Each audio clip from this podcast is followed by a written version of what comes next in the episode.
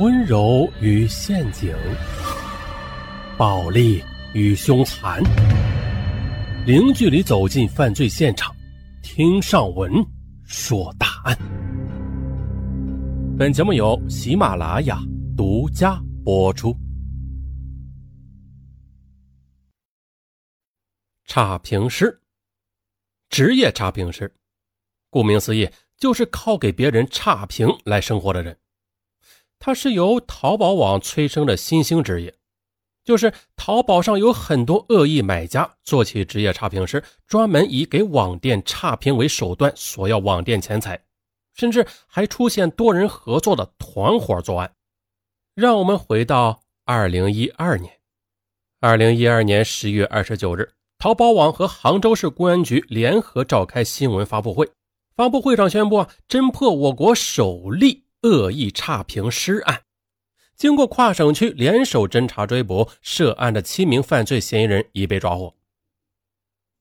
二零一一年六月，毕业于广州一所专科院校的何显峰，像大部分毕业生一样啊，开始奔波于广州的各个人才市场寻找工作。可是奔波了很久啊，也没有找到理想的工作，无奈的他只好回到深圳家中。回家之后，父母托人给他在一家建筑公司找了一份工作，月工资两千多。虽然这工资不是很高啊，但是少了在外租房的一大笔开销嘛。大学的玩伴都不在身边，这何显峰没事就选择宅在家里上网。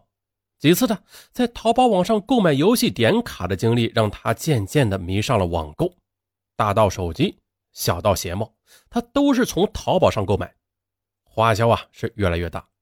可是囊中羞涩的他考虑着是否能在网上赚些外快呀？啊，想什么来什么，机会来了。一天晚上，百无聊赖的何显峰打开自己玩网游的 QQ 闲聊时，一个名叫风云一二三的玩家朋友发出一条信息。哎呀，什么信息啊？这一看呐，哎呀，太诱人了啊！想轻松赚钱的私聊。哎，就这么一句。何显峰见此，眼前一亮，随手就打开私信发了一句。嘿，小子，你有什么门路？带哥们儿一个呗。风云一二三说：“那你听说过差评师吗？”差评师，何显峰表示不清楚。风云一二三发出一个鄙视的表情后说：“呀，切，你连差评师都不知道啊？算了，我简单点跟你说啊，就是专门在淘宝上买东西，哎，你给他差评，给完差评后，这买家肯定会恳求你，要求你删掉。这时候啊。”你就跟他说要求点好处，哎，就这么简单。随后的，对方给他留了一个差评师的 QQ 群号。接着，何显峰进入 QQ 群后，发现这里边已经有二百多人了啊！这买卖真够火的。自报家门之后，群友们便开始竞相的对他进行指导培训。在群友的指导下，何显峰用虚假信息重新注册了一个淘宝账号。淘宝账号注册完之后，一位资深差评师告诉他，第一步先自己去淘宝找合适的卖家。所谓的合适，就是指挑选信用等级在二钻、四钻或者呃旺铺版二钻以下的信用卖家，特别是旺铺版的一钻以下的卖家。那这些卖家一般都是刚刚起步，几个差评就能让对方的店铺关门。这样的卖家非常在意出现差评，更容易上钩。另外，在选择商品上要选择几块钱的包邮产品，或者正在促销的低价产品，风险较小啊，也就是投资成本少。哎，很快的，在风云一二三的帮助下，何显峰接到了他的第一单生意。风云一二三告诉他，淘宝上有家卖电子产品的店铺搞优惠活动啊，一副耳机只要两块一毛钱，可以试一试。随后的风云一二三又在群里叫了三四个人一起简单沟通之后，大家分别开始入手这款耳机了。两天之后，耳机陆续到达他们的手中。风云一二三通知大家可以给差评了。何显峰以耳机没有声音为由给完差评之后，这店主立刻联系到他了。可是这是有诀窍的啊！按照朋友的指导，他让卖家在自己新申请的 QQ 号里交涉。卖家希望可以免费退货，呃，前提啊是删掉差评。何显峰自然告诉卖家呀，他自己没有时间退货，如果要求删差评，可以私聊。卖家那是一个劲儿的求情啊，希望他高抬贵手。何显峰却没有再理睬他，把他晾在了一边。果然，到了不到半天，店主又主动找上门来，希望他能提出条件。何显峰告诉对方，只要往自己的账户里打上五十元，自己立即删掉差评。店主试图讨价还价，并要求退回耳机。何显峰再次采取不理不睬的态度。就在此时，其他几个群友的差评几乎让这家的店主是焦头烂额。很快，店主便答应了他们的要求，通过网上银行将钱打给了他们。哎呀，阴谋得逞了啊！这一下初尝禁果，初次尝到甜头的何显峰开始投入更多的精力去寻找目标。通过多方取经，他也了解到了这差评师行业里更多的诀窍。比如啊，用同一个账号不能频繁给差评，否则会被淘宝注意的。再就是选择对象时不要选择本地的卖家，为啥呀？隔得太近了啊，人家会上门找麻烦的。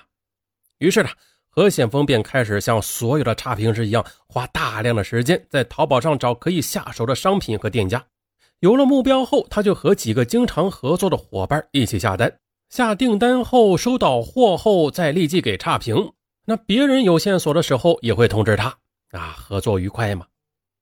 于是啊，每当商家妥协后，他们都会得到几十元到一百多元不等的收入。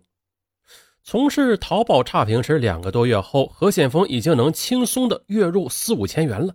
可是这人呐，都是有贪念的。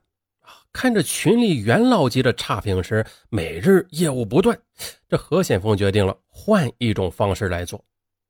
他在群里看到许多有经验的差评师已经组建了自己的团队，分工明确，负责人常常收入过万。那在和朋友风云一二三商量之后，他建起了自己差评师的 QQ 群，开始招兵买马。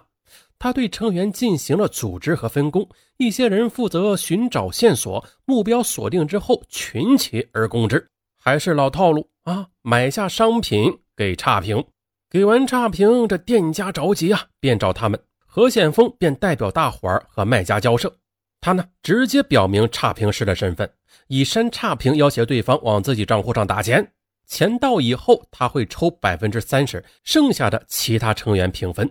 因为分工明确，这样就比自己单干赚的多了，队伍也由此很快的壮大起来。到了二零一一年年底的时候，群内的成员已经超过四百人。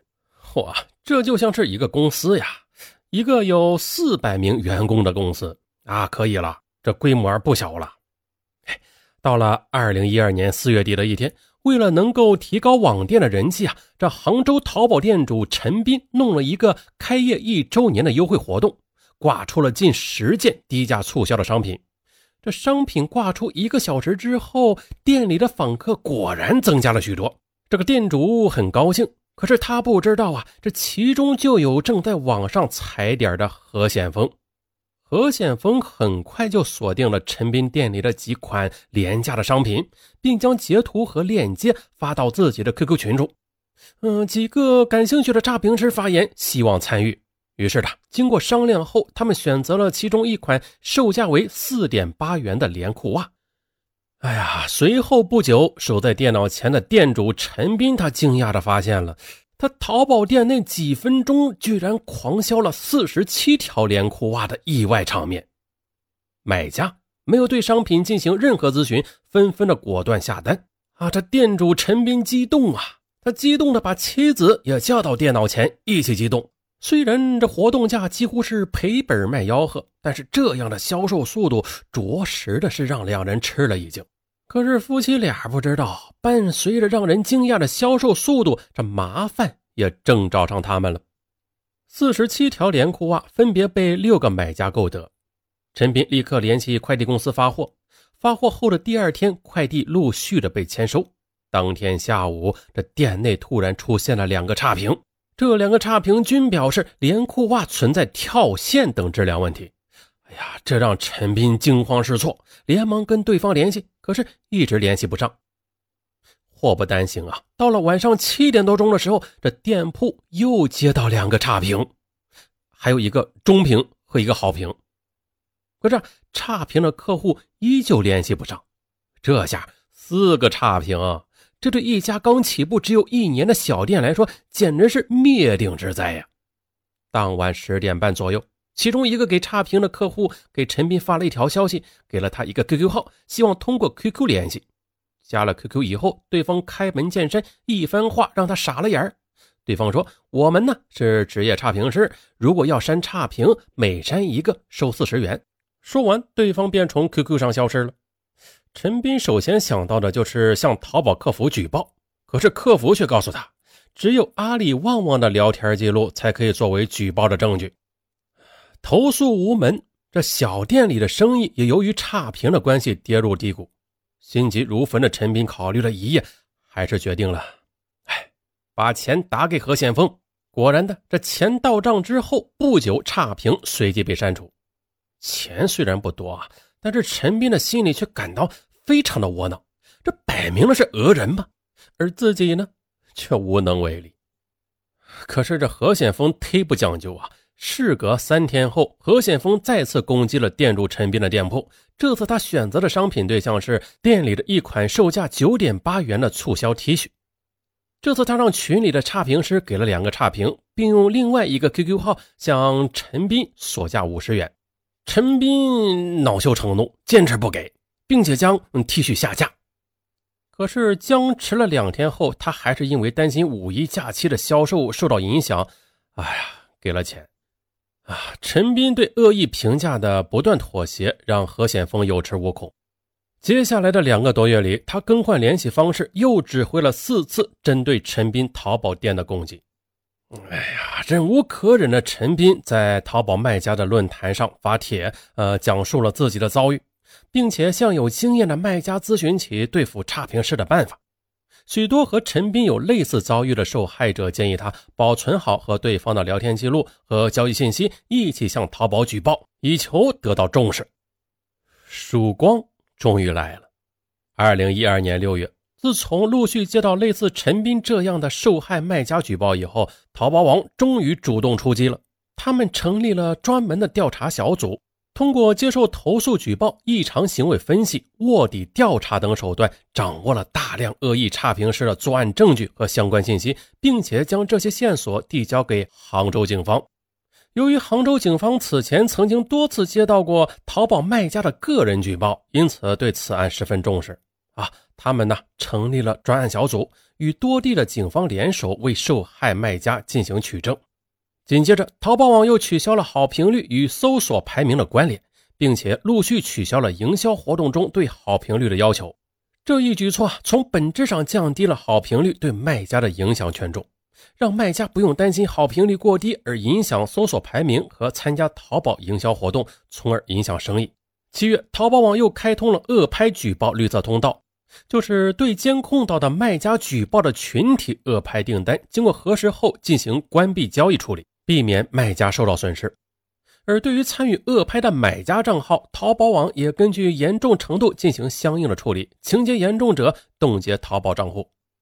九月，淘宝网对评价页面下的买家个人信息予以展示，那些短时间内注册并且未实名认证的恶意差评是自然会被识别出来，其差评也失去参考价值。数据显示，在此行动中，淘宝网共处罚恶意买家账户六万五千多个，并且拦截关闭十万多笔恶意订单，这保障了五万多卖家的权益。在淘宝网优化交易程序、从制度上杜绝恶意差评的过程中，杭州警方在案件的侦破中也取得了重大进展。杭州警方通过专门的分析和了解，圈定了一批恶意差评师的名单。并且通过交易记录等信息，迅速的掌握了犯罪嫌疑人的真实身份及具体住址。于是的大快人心的时候到了。